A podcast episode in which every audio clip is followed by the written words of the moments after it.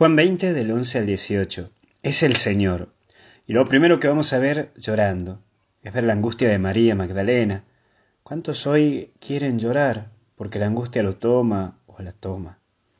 Es duro cuando la angustia te toma el pecho y esa ganas de llorar en donde hay momentos en que te la tenés que tragar porque no querés preocupar a nadie, no, no querés que otros se preocupen por vos.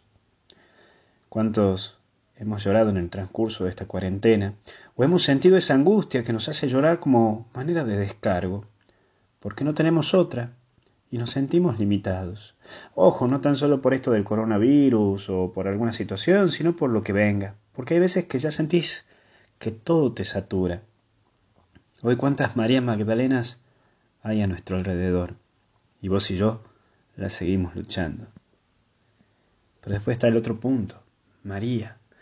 Llama por su nombre Jesús. Y es un detalle hermoso de Dios el saber que para Él soy una persona. Sí, soy una persona, no soy un número.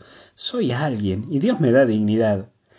Hoy capaz que es una buena manera de hacer ese examen de conciencia y de lograr ser más humano, más detallista, que es algo que nos hemos olvidado. Tratar a las personas por su nombre, que pueda sentirse importante, que yo le pueda dar ese lugar de importancia al otro, con el simple punto de saludarlo por su nombre, o preguntar por su familia, o anotar la fecha de su cumpleaños para saludarla, son pequeños detalles que ayudan. Esos detalles hacen mucho y lo hacen sentir a uno querido. Yo nunca me voy a olvidar del padre Carlitos, que bueno, justo ahora es, pasa a ser mi obispo, que cuando yo estaba haciendo mi discernimiento para entrar al seminario, siempre se acordaba mi nombre y hasta me saludó para el día de mi cumpleaños. Tenía una agendita donde él anotaba todo y ahí anotaba la fecha del cumpleaños, el nombre de la persona.